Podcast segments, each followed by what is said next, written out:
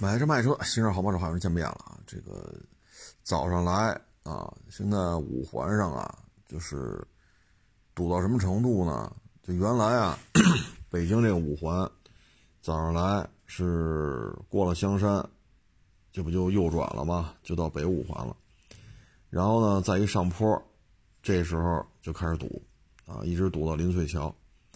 但是现在吧，就是八大处就开始堵，一直堵到香山。今天早上呢，走这段路，从八大处开到香山，就在五环上啊，开了就二十分钟。其实呢，就是这座立交桥到那座立交桥，这中间啊，也就是几公里，但是开了得有二十分钟啊。为什么呢？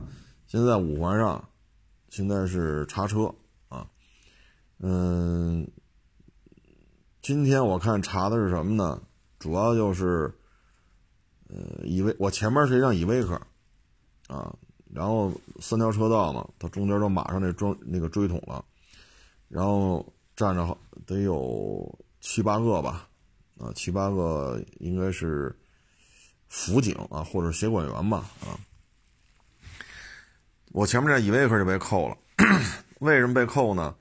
我跟在他后头，我就看他那个玻璃啊是贴了膜的，非常的颜色非常的深。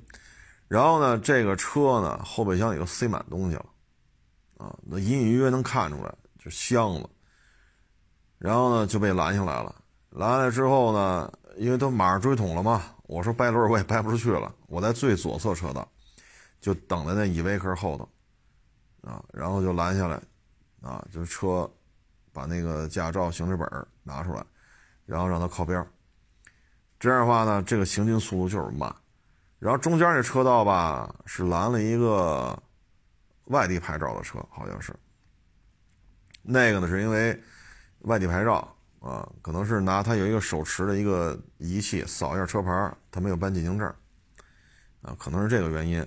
把他拦下来了。最右边车道呢是一大卡车，非常的大啊，大到什么程度呢？大到那车感觉车身高度都快顶着那过街天桥了，那么大个儿啊，也被拦下来了。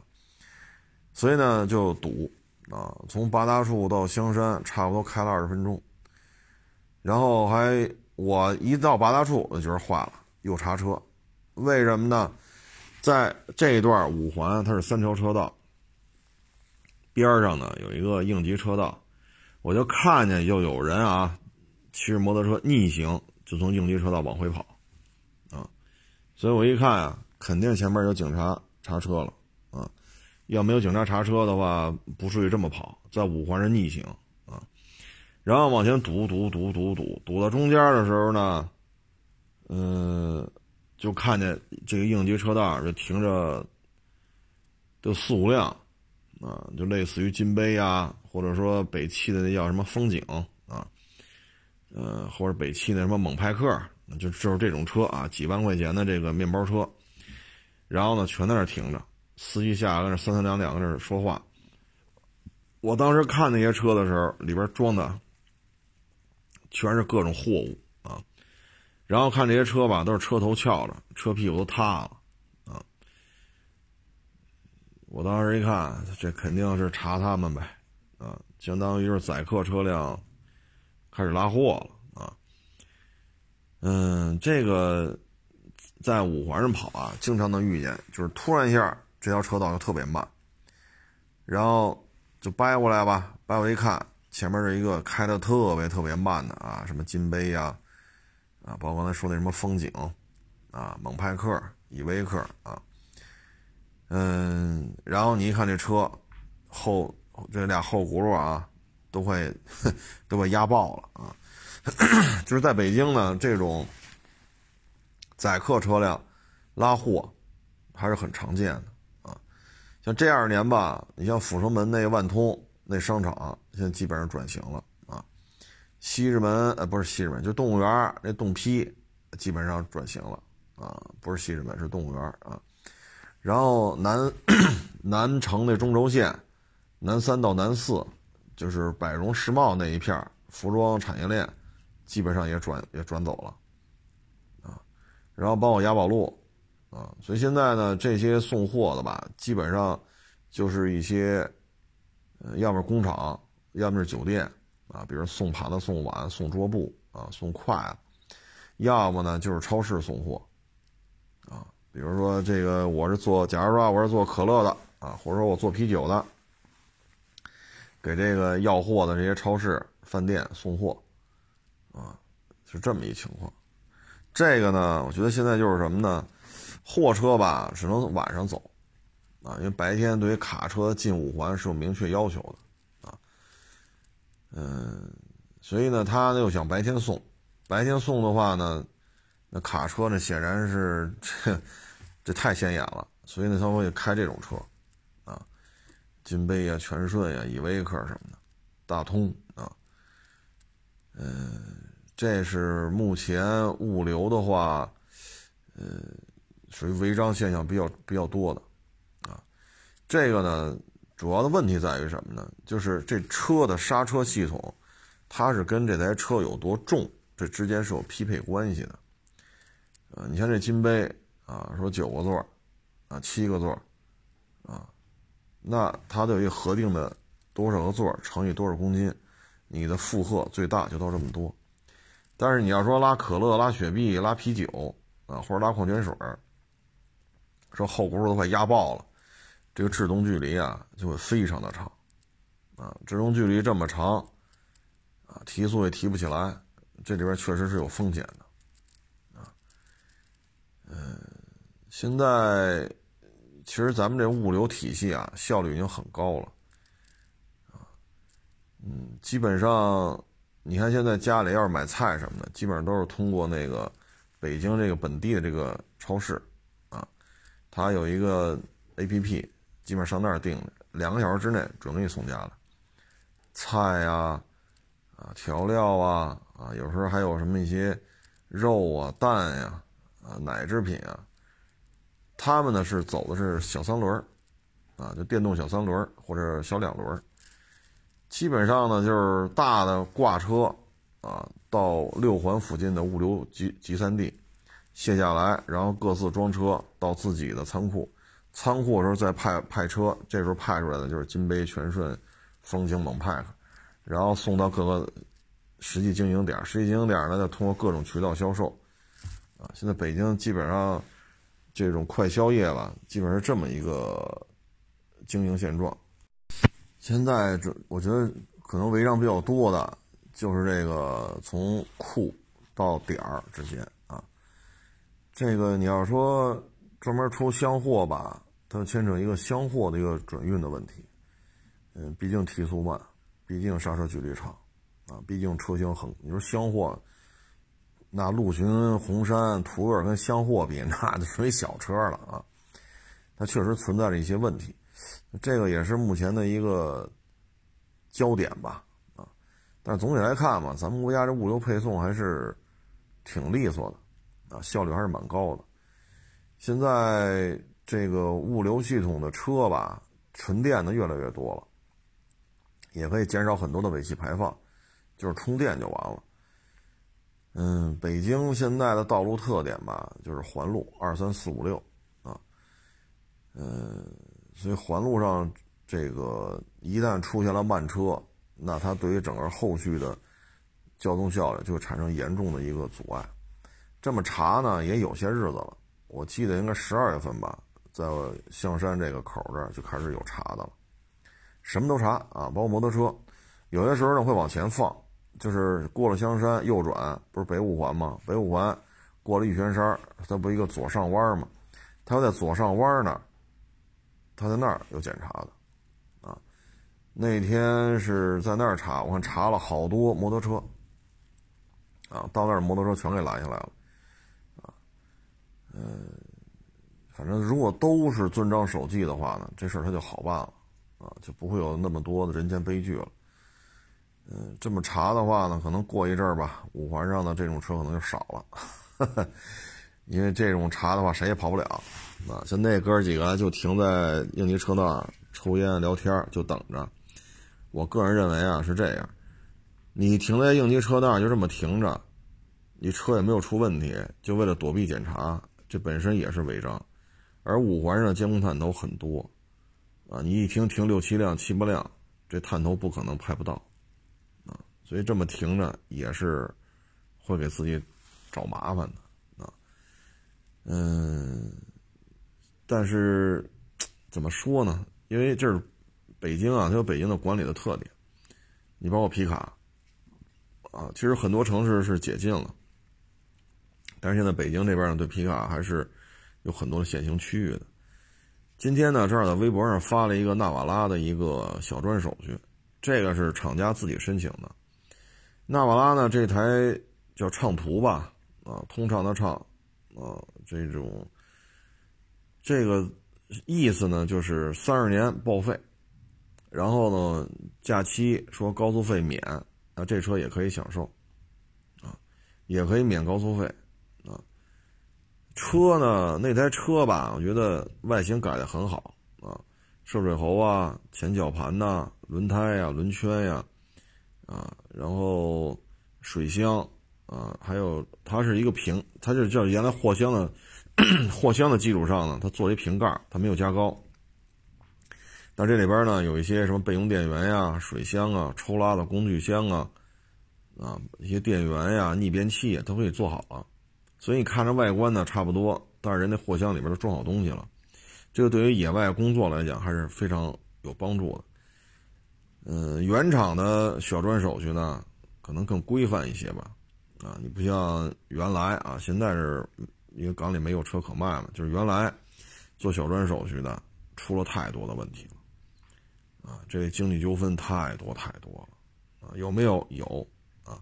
但是呢，这种小专手续，嗯，在北京 不好说了啊。其他城市呢有认的有不认的，所以小专手续呢，各位在买的时候呢，你得分清楚。说是小专手续，它也有认的，它也有不认的。就是说，北京没有说去年六月份对皮卡开始进行大量限行之前。北京也不认小专手续的皮卡，啊，在那之前都不认，啊，所以您就是说来北京买皮卡来，哎，你这辆北京牌的皮卡是坦途、猛禽啊、纳瓦拉啊、长城炮，您这车是小专手续吗？您就别问了，北京交管局不认这东西，所以你问也白问，啊，问也白问，嗯，至于说纳瓦拉这个呢，在北京会是什么待遇呢？咱也不知道，因为现在北京。皮卡的新车销售吧，非常的惨淡了。很多人呢还上北京牌，主要是考虑什么呢？回家开去，将来呢进北京方便啊，因为北京牌嘛，他有这个考虑。所以你看，北京的皮卡还有上牌量啊，上牌量还是有的，这是占了一部分。还有一部分呢是一些特种行业啊，比如说高速公路啊，啊自来水抢修啊，煤气抢修啊，啊城管呀。啊，包括有些这个派出所啊，他们用这些皮卡呢，呃，人家是特种部门啊，他们有他们的特殊的工作需求，所以这个跟老百姓买这个没什么关系啊。那些都是公车，而且外观刷着非常明显的标识，他也不可能说开着它出去当私家车开，那不会的。所以那些车呢也有上牌量，但是跟老百姓当私家车开这没有什么关联度，啊，都是特种行业、特种作业啊。所以现在北京上北京牌，纯粹老百姓自己买的呀，微乎其微了，啊！所以现在北京的皮卡上牌量呢，基本上就这两大流派，一个是外地开上北京牌，一个呢就是特种部门、特种行业啊。嗯，再说一新车啊，就是这个思域，思域呢，现在看吧，十一代就偏温和了啊，不像现款思域这么激进啊。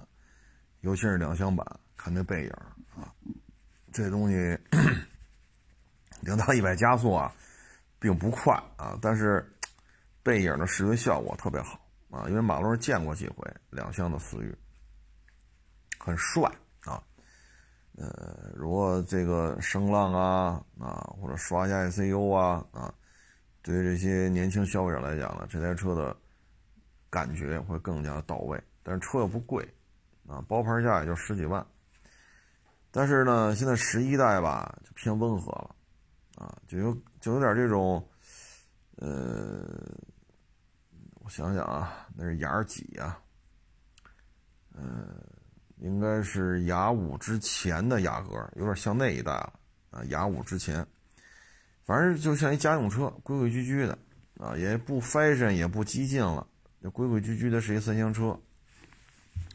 然后呢，现在有一网友呢给我发了一个消息啊，他呢只有一点五 T 高功低功，尾标呢是幺八零 Turbo 和二四零 Turbo，匹配的呢变速箱呢有 CVT 的啊，一点零 T 三缸机呢说目前申报当中没有啊，就是一点五高低功啊，幺八零 Turbo 是一百二十八马力，二四零 Turbo 呢是一百八十二马力啊。嗯，这个车呢，现在看呢，可能思域对于三缸机这一块呢，也是就是本田啊，对于三缸机这一块可能也有一些想法了啊，因为凌派现在销量掉的太厉害，掉的非常的厉害，所以呢，他也有一些担心啊，就是在油车转电车之前，三缸机可能短期之内还是不被消费者认可。那这样的话呢，那与其销量越弄越差，还不如直接就取消三缸机上四缸。这是十一代思域，我我从这就现在得到的消息看啊，可能厂家是有这种顾虑的啊。至于凌派将来会不会也上1.5自吸啊，然后1.5自吸加混动啊，或者说1.5自吸混动加 1.5T 低功高功，这事儿咱得看。对于本田来讲，这事儿技术层面。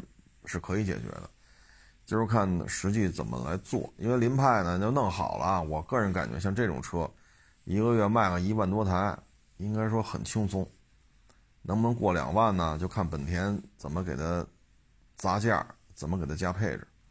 啊，就是一一个月一两万台，对于凌派来讲，一年卖个十七八万啊，二十万还是可以期待的。所以呢，我们就看林派改款的时候，它的发动机会怎么调整啊。反正现在呢，比较尴尬的在于什么呢？1.0 T 三缸机卖不动，1.5四缸自吸加混动也卖不动，这事儿就很麻烦了，哪个也卖不动啊。嗯，所以有可能会就是思域上市之后，有可能高低功啊，就是这个128马力和182马力两个 1.5T 会移植到凌派上，就看本田怎么想吧啊，因为本田现在增量的车型不多。嗯，你说 MPV 有新产品引进吗？没有。SUV 有什么新产品引进吗？没有，就等着呗。林那个叫什么啊？缤智 XRV 换代，也就这个了。要不然就是现有车型出混动，出完混动出插混，出完插混出纯电，也就这个了。啊，现在看没有什么太多的新，它不像丰田后边一堆新车，啊，汉兰达、塞纳、Harrier。啊，卡罗拉 SUV，现在今年要上马，这些店里已经摆上车的，就是这个亚洲狮，凌尚，啊，它不像丰田后续产品特别多，本田的后续产品没有那么多，所以作为发动机这一块呢，本田有可能会做出一些调整，啊，这两天陆陆续续网友跟我聊啊，说他们那儿电商平台的店关了，啊，要么有的说。自己家里有亲戚在电商平台也失业了啊，二手车这几大电商平台现在都不行了。这个事儿吧，我觉得是这样啊，就是有些电商平台做起事儿来吧，他没有下限啊，有时候他们做起事儿的这些想法吧，是超出我们的这个认知的。啊我给大家举个例子啊，你比如说查这个记录，啊，这个最早那家呢做这个记录的，现在已经没有了。那家呢，我还跟他们还算是挺熟，啊，几个创始人呀，包括底下的这些经理啊、总监什么的，也都算是认识，啊，也都吃过饭、聊过天啊，然后也有一些合作，这是最早插帮记录，他们做的很早。大概六年前吧，然后呢，做的挺好的，做的挺大的。我们之间也有一些合作，后来呢，有一天我去他那儿是干嘛去？因为他们那儿离我这儿，离我亚市这块儿也很近。结果到那儿一聊吧，他们就说啊，另外一家也是做这个的，派了一个员工啊，在他们这上班，然后呢，把他们的一些大客户啊，包括一些宣传计划啊，都实时的反馈给另外一家做这个的。怎么发现的呢？就是这边啊，因为销售回来汇报嘛，说给那个大客户啊查这保险记录，批量是什么价格是怎么优惠，这个那那这，谈完了录入系统，准备开账户，第二天再去，哎，第二天去的时候发现了，另外那家就以他们价格低一点的这种折扣把人单子抢走了，一次这样，两次这样，三次这样，后来他们就发现了，只要销售回来。啊，销售把这个回来回到公司，把这个谈的这些合同的这些输入系统，第二天这单准飞。然后呢，他们就做这种技术上的这种调查，在技术层面，就发现这个员工老在服务器上频繁的去搜索这些，就是销售回来之后给公司报备的这些销售计划，然后他只要搜索完了呢，第二天这单子全丢。后来呢，也是找他谈，啊，你这事儿都怎么回事儿，啊，然后招了，说那边给我开始工资，我代表那边来这边上班，拿着你这边工资，把你这边这权限的东西拷出来给那边发，包括聊天记录、领薪水的记录、转账记录，啊，包括整个谈话，人都也都录下来取证了，啊，就是这个聊天记录什么的是跟另外那家公司，啊，就委派他过来当。卧底啊，整个这个跟那边的聊天记录，那边的转账记录，啊，包括跟他谈话，你是不是把公司的核心的东西透露给别人了？这个全程都录下来了，最后就招了，是，啊是，是呢，那就这这严重的，这是一个违法行为啊，啊，后来上法院。上法院呢，当时标的额是几千万，索赔几千万。索赔几千万呢？这事儿呢，就是这些平台最后怎么干的呢？居然能够把这微信聊天记录全给你抹掉。当你再找这个员工把他微信打开的时候，这些聊天记录没有了。不是这个员工删的，是那边用技术手段给删的。啊，最后这个案子呢，庭外和解。啊，然后那边那个一个副总裁也突然带过话来了，说这事办的不地道。但是要公开再找他去，人家说了，我没说过这话，这事儿跟我没关系，法院见。你看，被告还挺横，被告比原告还横，那就法院见嘛。最后呢是庭外调解了，啊，到了那家赔了这家一大笔钱，但是因为所有的这些大客户单子都已经被抢走了，业务严重受挫。啊，现在这家公司已经，嗯，销售秘籍得有两年，至少两年了，这家公司就没有了啊。然后呢，就这家公司的人吧，因为就是现在这家就做大了，啊，又有检测呀，啊，也做二手车呀，啊，也提供记录查询呐，啊，然后呢。他们下边也还找我啊，说怎么合作一下这个，说二手车什么这个那个那个这个。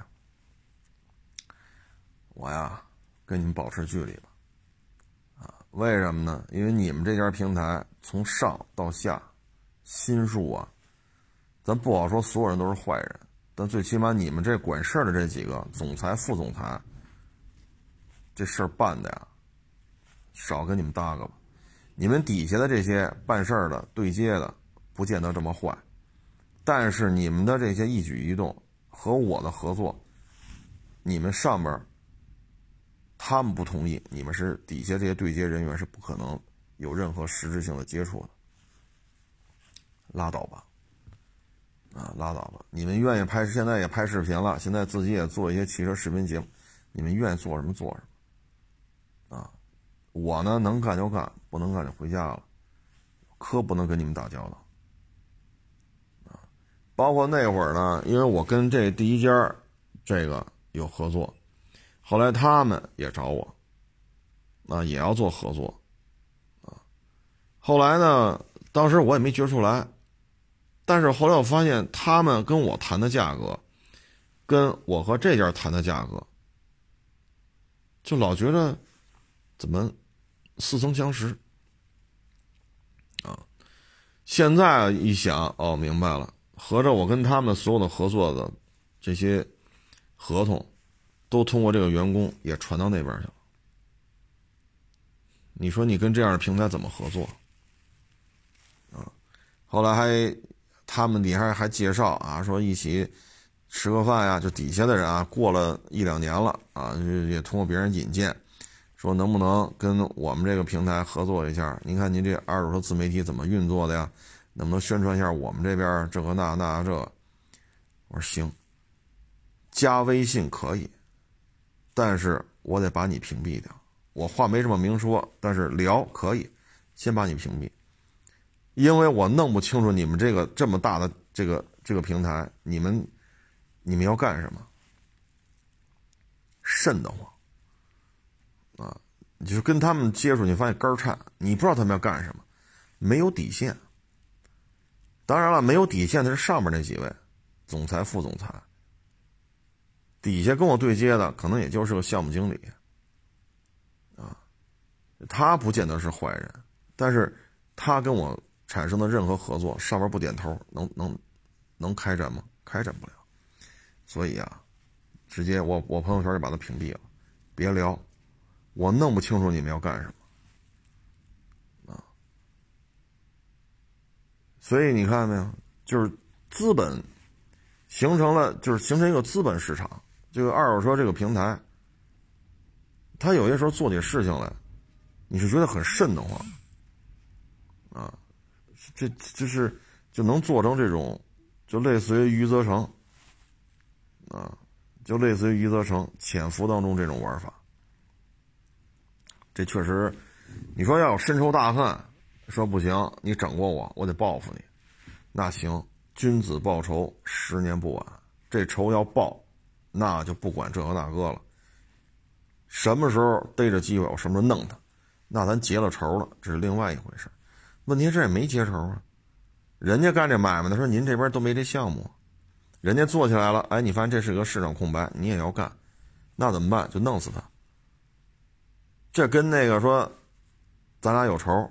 当年你整过我，现在你丫说没事了，你说没事就没事了，没完，逮着机会我还弄你丫呢，弄不了你弄你媳妇弄你孩子，这是另外一个层面，你明白这意思吗？这个是人家做的时候，这这整个国内就这一家做这项目，人家没有挡任何人的财路，所以别合作，合作不了。你不知道什么时候你跟他合作，我就担心我什么时候会成为炮灰。人家那边几千万、几亿规模的这么一个平台，说给人弄趴下就弄，就给弄趴下了。本来人家挺好的，良性循环，对吧？市场空白，正向增长，啊，各项考核都非常的漂亮，那又怎样？那又怎样？正常的角度来看，这家公司就不可能倒闭。那最后呢？完犊子了，啊，完犊子了！这是自己经营的问题吗？不是，是市场不行吗？不是，是政策不行吗？不是。你说，你说赖谁这事啊，这这这这这个二手车这个平台这个所作所为啊，唉，包括前俩月吧，他们也被人盯上了，啊。然后查不了，为什么查不了呢？因为也是有这种国家权力机构介入，啊，进行调查，就玩的呀，就是他习惯了这么玩了，他就老这么干，啊，当然了，这不是在跟最早那家公司怎么，因为最早公司都没了嘛，也是经营当中他们也是有问题的，啊，所以你说二手说。这种电商平台啊，啊，我个人认为啊，还是保持距离吧。啊，因为他们的诉求是什么？他们的诉求是：第一，我有足够的风投愿意把钱续给我续命；第二，我要的是流量。啊，我要是流量；第三，有流量了，我还有一个漂亮的 Excel 表格。这个表格做出来之后，各种数据很漂亮。我要对流量负责，我要对风投负责。没有人对车况负责，他负责的不是车况。你看，我们还心里还想呢，每一辆二手车都是我老师。我们心里还想这个呢，人家想的是什么？每一个给我投钱的都是我老师，每一个能给我流量的都是我老师，其他的都是扯淡。啊，所以你要是说这个电商平台，反正我是看着他们起。啊，看着他们发达，看着他们啊，不能说那么细了，说那么细就知道是谁了。然后看着他们这个那个，啊，这个说什么好呢？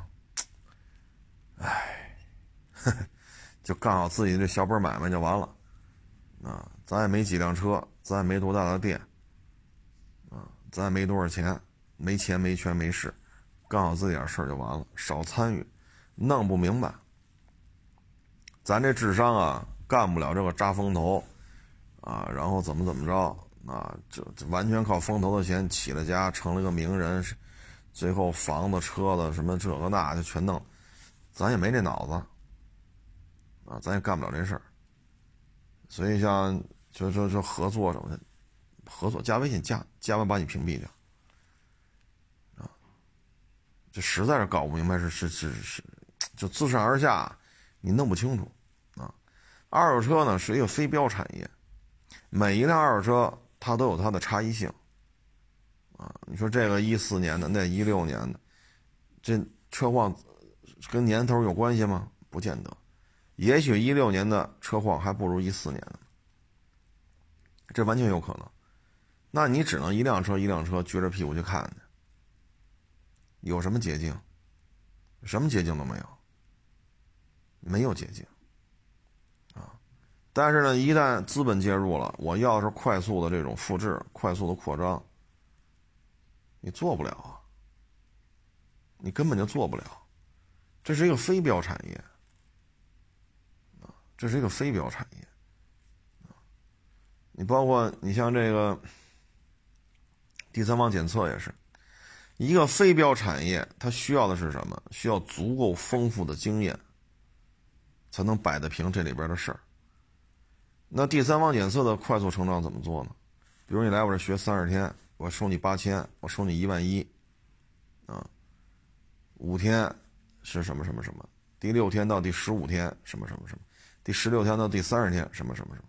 学完了成了。你比如说你是广西的，你是新疆的，他是黑龙江的，成了。以后你们那个地区的检测任务愿不愿合着干？愿意。行，我这边只负责打广告。我这边就两套体系，第一套体系就是一个网络编辑团队，天天写文章，花钱买位置，天天上首页，这是我重要的投资。第二就是投资一个培训基地，专门收你们学费，其实也不叫投资，这就是挣钱的项目，挣钱啊。然后我这个买卖就这两波，全国各地的活你们就去干去吧。啊，验一车六百，你三百我三百，说这车贵点一千。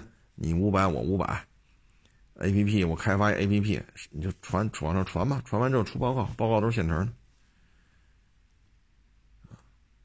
为什么说这事儿呢？就是二手车是一个非标产业，二手车检测就更得是以不变应万变，而你要做到以不变应万变，前提是你得明白这万变它都会怎么变。归了归期三十天，八千、一万、一万一、一万二。然后就撒出去干去了。你又要挣培训的钱，又要挣检测的钱，又要迅速的扩张自己的检测，在全国的这种检测网点这里边确实是存在着一些问题的。包括前两天微博上你还说呢？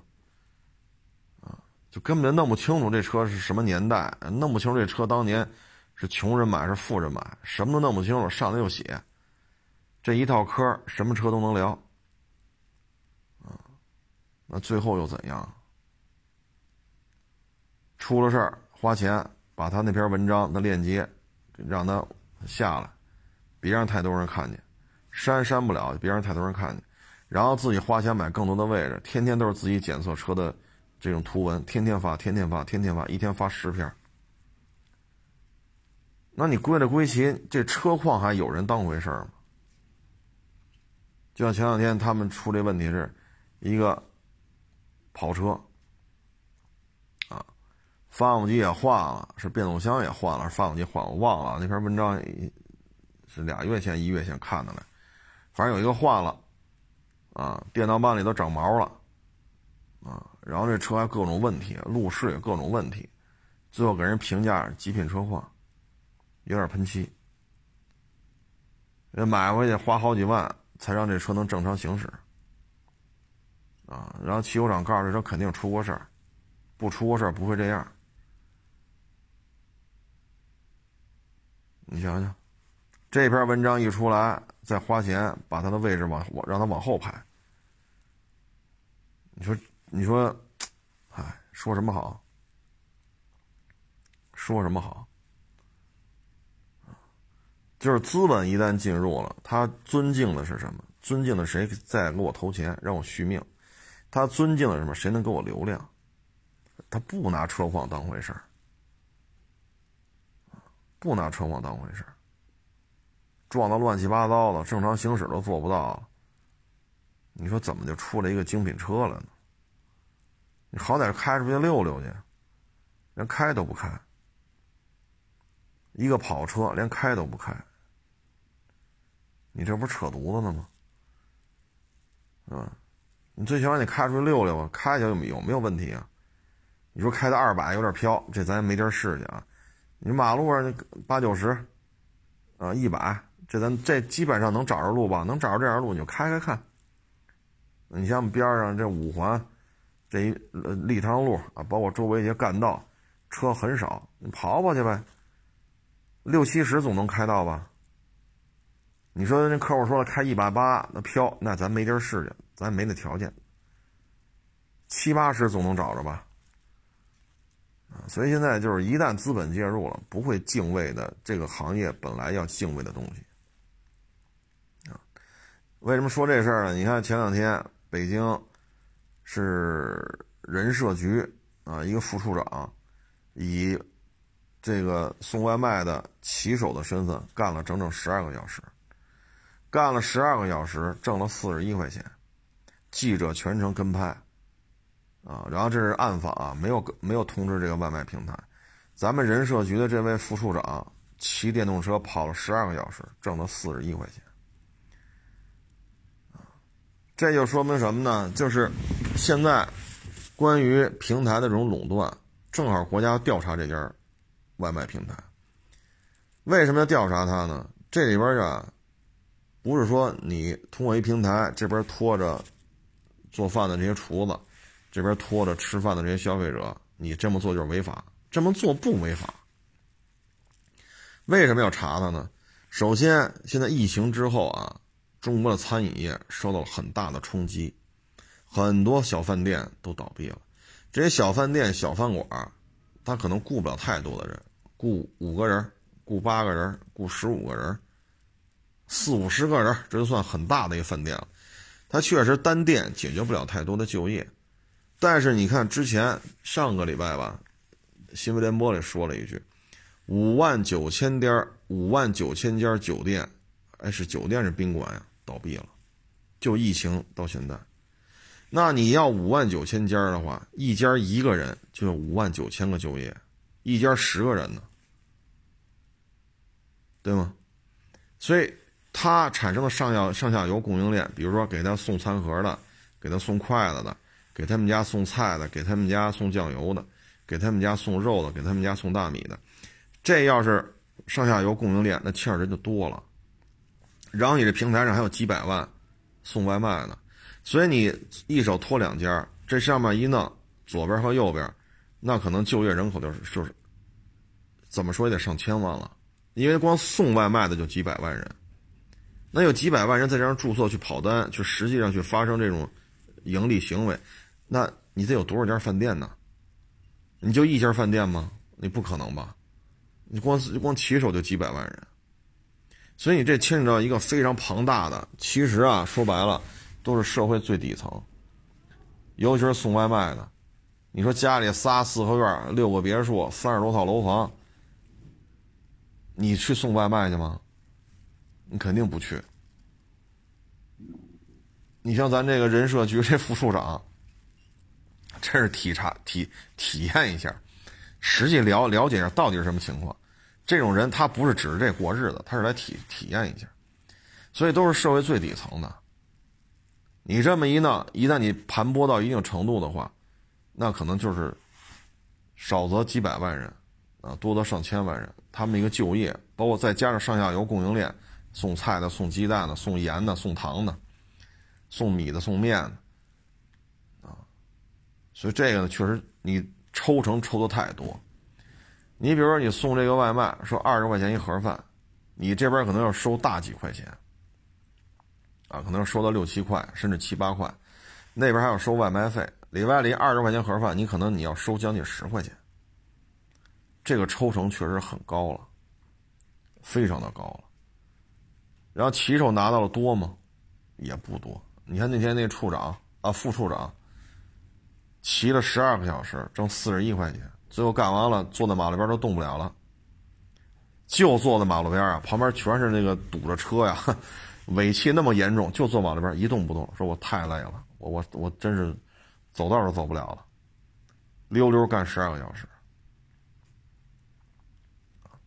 所以呢，这个就是一个外卖平台啊，什么东西一旦到了资本这个层面，他敬重的就是谁给我投资，他尊敬的就是谁给我流量，他不会再去关心这些外卖骑手挣多少钱了。所以你看，很多一八年、一九年啊跑这个的，到了今年，很多人就不干了。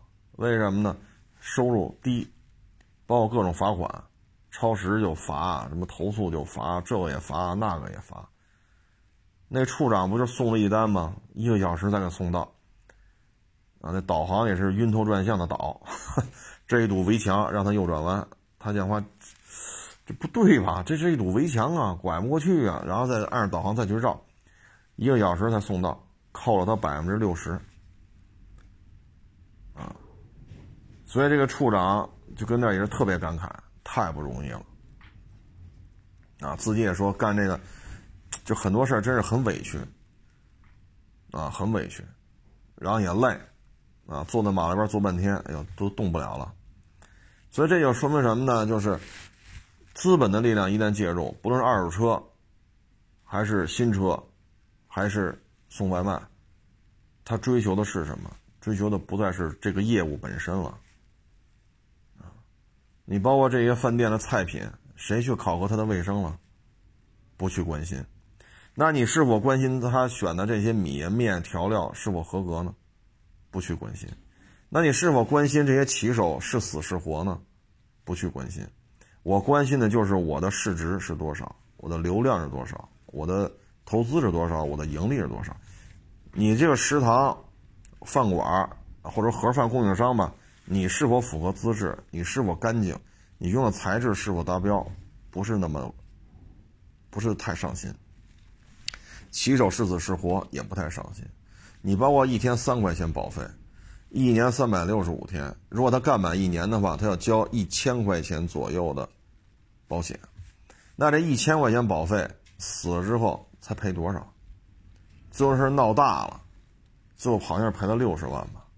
但实际上，我们知道，如果说你花一千块钱去这些人寿保险公司买一个交通意外险，一千块钱的保费保一年的话，不可能赔你六十万，而你有几百万的外这个外卖的骑手，每人每天都要给你交三块钱，你这个又挣了多少？死了赔六十万，这还是媒体一顿狂轰乱炸，你们他妈吃这个蘸血的馒头吃多了吗？这才吐出六十万来。啊，这些问题实际上就是什么呢？充分的说明一点：但凡资本介入了，他只尊重的就是谁来给我钱，谁来给我流量？别的不重要。至于这个行业是干什么的，这个行业应该怎样不重要。啊，你包括做新车也是，原来那家呢，在北京开了一家二手车的店。啊，我也老去，跟他那儿的伙计什么的关系也也还都挺熟的。啊，当时就觉得这家店啊 不太靠谱。啊，然后关了，关了之后那诉讼一直到去今年我不知道，一直到二零二零年，就因为他当初一四年一五年开那家店，到现在诉讼都没有完，还有很多消费者在告他们。啊，就是因为你的车卖出去了。然后现在诉讼没完没了的诉讼，他也就干了那么两三年，然后现在转型做新车，现在做新车做到什么程度？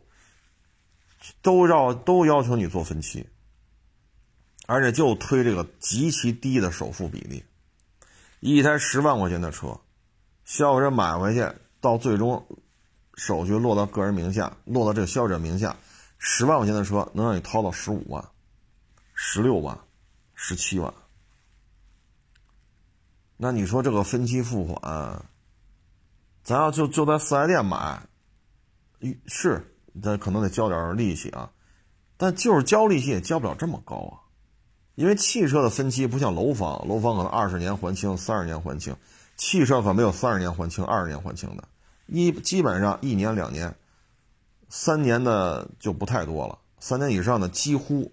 就没有了，基本上一两年、两三年。你十万块钱的车要掏六万块钱的费用，这合适吗？然后交完钱了还是租赁的费用，这车还在一个租赁公司或者汽车销售公司的户头下，然后以这么高的费用，过两年之后再过回来，等于消费者花的是新车的钱，买的是一新车，最后是实际上到自己名下是个二手车，而且一手户这户头很难看。要么汽车租赁销售有限公司，要么汽车销售有限公司，这样户头对于车的价值都是有负面影响的。那他追求的是什么？是咱都为了挣钱出来了，是不为了挣钱，谁跟这废着话？回家他妈的吃点喝点，看会儿电视，嗑点瓜子儿，不他妈比这强？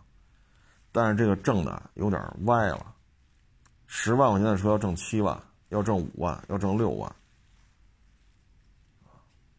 所以呢，就说明了这就是资本，这就是资本，啊，做二手车做了两年，在北京开店，诉讼，今年我不知道啊，今年没关心这事儿，一直诉讼到二零二零年，还有大量的官司没有了结，就是因为在他那买的二手车，出的各种问题。所以你看到没有，资本一旦进入二手车，发现不对，马上就撤，哎，转头做新车，做完新车如此低的首付，车况没问题吧？你车你不能再说我车况不好了吧？这就是什么呀？吃了亏了，长了记性了。那车况确实没问题，新车能能有什么问题？那这钱怎么挣啊？那就从分期来吧。铺天盖地的广告就是如此之低的首付，就有这个愿意享受这种金融产品，这不是一个车了，这是一个金融产品了。太多太多的人又卷进去了，然后现在呢，又出现了大量的诉讼跟这家平台，关于新车的，关于新车的，啊，到什么程度？一个省几百人跟他闹，那个省几百人跟他闹。全是车主，你说这样的平台存在有什么意义？我说句难听的，你们家不就趁俩钱儿吗？我是没有跟你们聊天的资格，因为我穷，我穷，没钱、没权、没势。他这个啊，你说为什么这外卖平台？我觉得它有存在的价值。第一，大家吃饭确实方便了；第二呢，确实。对于一些餐馆来讲呢，增加了它的营业额，只不过现在的问题出现在什么呢？你这边收的钱太高，那边骑手很多权益得不到保护。如果这边收费降低一点，这边呢给骑手的保障呢多一点，就挺好的，其实从就业、稳定就业、稳定生产的角度来讲，这是有帮助的。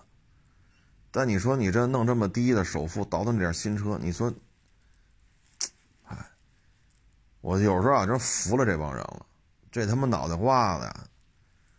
哎呀，我只能说我这呀是一一脑袋浆子啊，人那才是脑浆子，我这他妈这是豆腐渣子，都想不出啊，就这些盘剥的这些手段了啊！我真是他妈心服口服啊！十万块钱的车，十五。十六、十七，这他妈真是有两把刷子啊！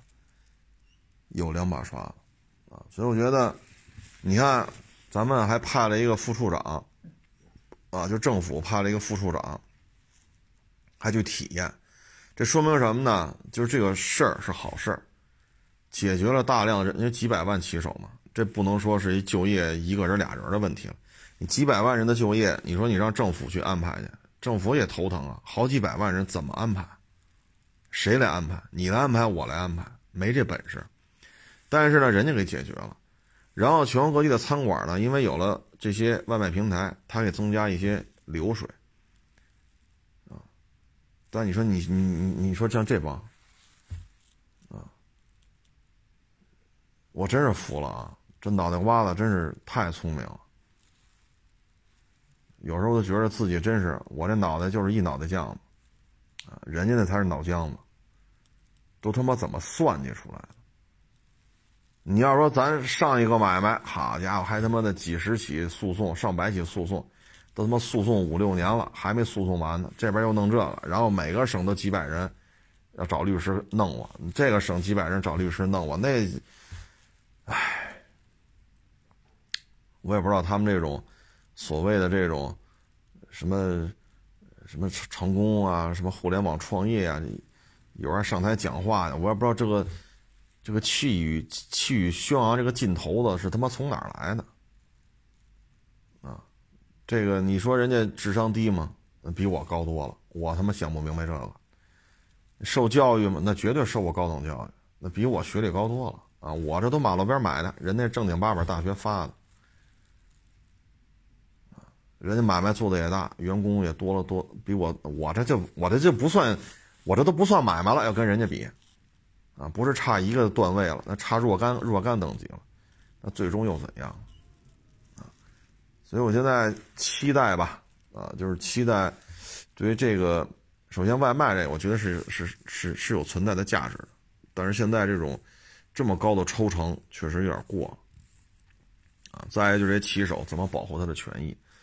社保啊，人身意外伤害呀，啊，包括不要弄这么多罚款呀，都已经骑得够快的了，还催还要超时罚款，啊，包括派单，能不能尽量选择一条路线去派啊？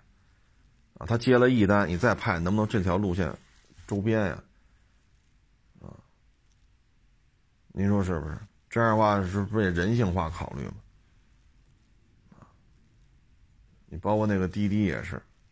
啊我这打一九年我就劝各位不要再干了，真的不要再投钱，说花个十几万，说买个卡罗拉、雷凌、轩逸，或者再花点钱买个迈腾啊、君越啊什么的，啊，凯美瑞啊，咱去，我是真不建议各位这么干了，啊，因为抽成抽的太高，啊，一三年、一四年干这个的行，真挣着钱了，一个月两三万、三四万。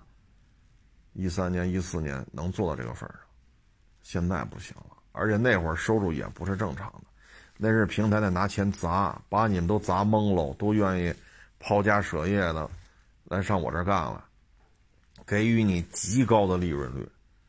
然后等你们都认同了吧，哎，没补贴了。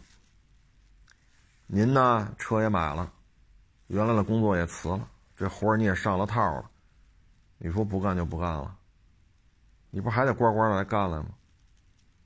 啊，所以就劝各位一句，那个就别干了，真是不怎么样。开网约车真是不怎么样。啊，嗯，至于外卖这个呢，我觉得还是能干的。啊，毕竟你说来，你说像北京，啊，你没有一技之长，但你要生存，那多了不说吧，一个月五六千块钱还是能跑出来的，啊，五六千块钱还是能跑出来的，跑的狠点的七八千也是有可能的，啊，五六千七八千取个中吧，六千，你像我们这附近租个小平房一千，啊，自己的这个吃住啊，什么手机之类的，啊，你六千块钱你怎么着也能剩个两千五吧。啊那一年也差不多有三万块钱的积蓄，啊这这最起码能邮回家去，老婆孩子最起码能改善改善生活呗，对吧？什么都不没有什么可投资的。你说你开网约车，要么你交很高的份儿钱五千多，要么自己买一车。你这不需要，那一电动自行车，这投资就微乎其微了。手机，你干不干这个？你不是也得有手机吗？所以我觉得这是可以干的。我相信啊，今年下半年这些外卖的骑手呢，待遇会有所改变。这样的话呢，可能可以更认同的是一份工作。然后呢，这么多开饭店的这些创业者，我觉得今年下半年有可能在相关费用上，国家会做出一个相相应的调整，不会让平台这么瞎折腾了啊！这收费其实太高了啊。毕竟保护这些这边几百万骑手，这边成千上万的小饭馆啊，这都是最底层的这种一个就业的问题啊。它包括连带的产业链，送米的、送面的、送菜的、送肉、送蛋的啊。期待吧，因为咱这听众朋友里也有送外卖的。前俩月的时候，咱不是说来着吗？两个送外卖的跑我这儿聊了会儿嘛，他们那儿没单。不像北京，啊，像北京送外卖，晚上五点多就有活了。像天通苑、回龙观人口这么密集的，你就送去吧，你能送到后半夜去。只要你肯干，你能从下午五点送到夜里十二点，甚至于送到十二点以后。就是五六七八九十，这活是非常多的。十一十二活呢也有，啊，所以他干一晚上，然后睡一天觉。也比他们老家强，因为跟我聊来着嘛，啊，五六点钟，七点多就没什么单子了，在老家干，中午呢，就十二点、十一点多、十二点，然后就没活了。那北京这活太多了，啊，值得一干。咱也别说什么高低贵贱，谁，咱能干点什么，咱就干点什么。咱说一月能挣五万，那咱就别来这儿送外卖了，是吧？那咱力所能及的条件就能干这，那咱就踏踏实实干。合理合法的挣钱养活老婆孩子，我觉得很光荣，啊，说您说您世界五百强，您能做个总监，一年一两百个，那你也别来送外卖了，是不是？所以我觉得国家出手，这样的话对于小的餐饮业的这些从业从业者、创业者是有好处，因为餐饮啊太难了，这是一个绝对的勤行，啊，一大早就得买菜买肉。或者给你送来，那你得验收，啊，然后中午忙，下午两三点钟稍微休息一会儿，四点来钟又忙活上了，一干那就不好说几点了。十点，尤其是送外卖，十点也是他，十一点他，十二，你的单子叭叭叭，老有人订啊，订你得给人送啊。这次不给人送，下次不再也不来了，你就得维系这些客户啊。十二点订你也得送啊，啊，所以餐饮业真的是太难了，晚上也睡不了几个小时。说十二点完事儿了，收拾收拾吧，归置归置吧。你再洗个澡，点吧口饭，那你再睡觉就一点多了。第二天一大早又得起来，很辛苦的。干餐饮真的是非常累，啊，所以我觉得这次咱这个人社局的这个副处长能去体验一下，这是一个非常好的一个征兆，非常非常好的一个征兆，啊，这是有好处的。嗯，今天啊，北京风也很大。我录这节目，想想必大家也都听见了，外边风非常大。嗯，停车时注意，离那树远点啊。然后，如果这楼啊什么的，建筑物什么的也远点啊。比如说花盆吹起来了，啊，比如说人阳台晒那东西吹起来了，啊，再就是一些那个外外立面啊，如果有破损的，你也离那远点啊。它外立面粘的这些。是保温层啊，还是瓷砖还是水泥块它有可能吹掉了，啊，砸了你的话，你说也是麻烦事儿，各位反正大风天吧，停车时候一定要注意，啊，一定要注意，在开门的时候呢，蹬一下门把手，蹬了这一下，就防止风一吹，库嚓把门撅过去，你脚链什么全得换，啊，麻烦，那你你不还得修去吗？啊，就跟各位做一个参考吧，啊，谢谢大家支持，谢谢大家捧场，欢迎关注我新浪微博“海阔试车手”微账号“海阔试车”。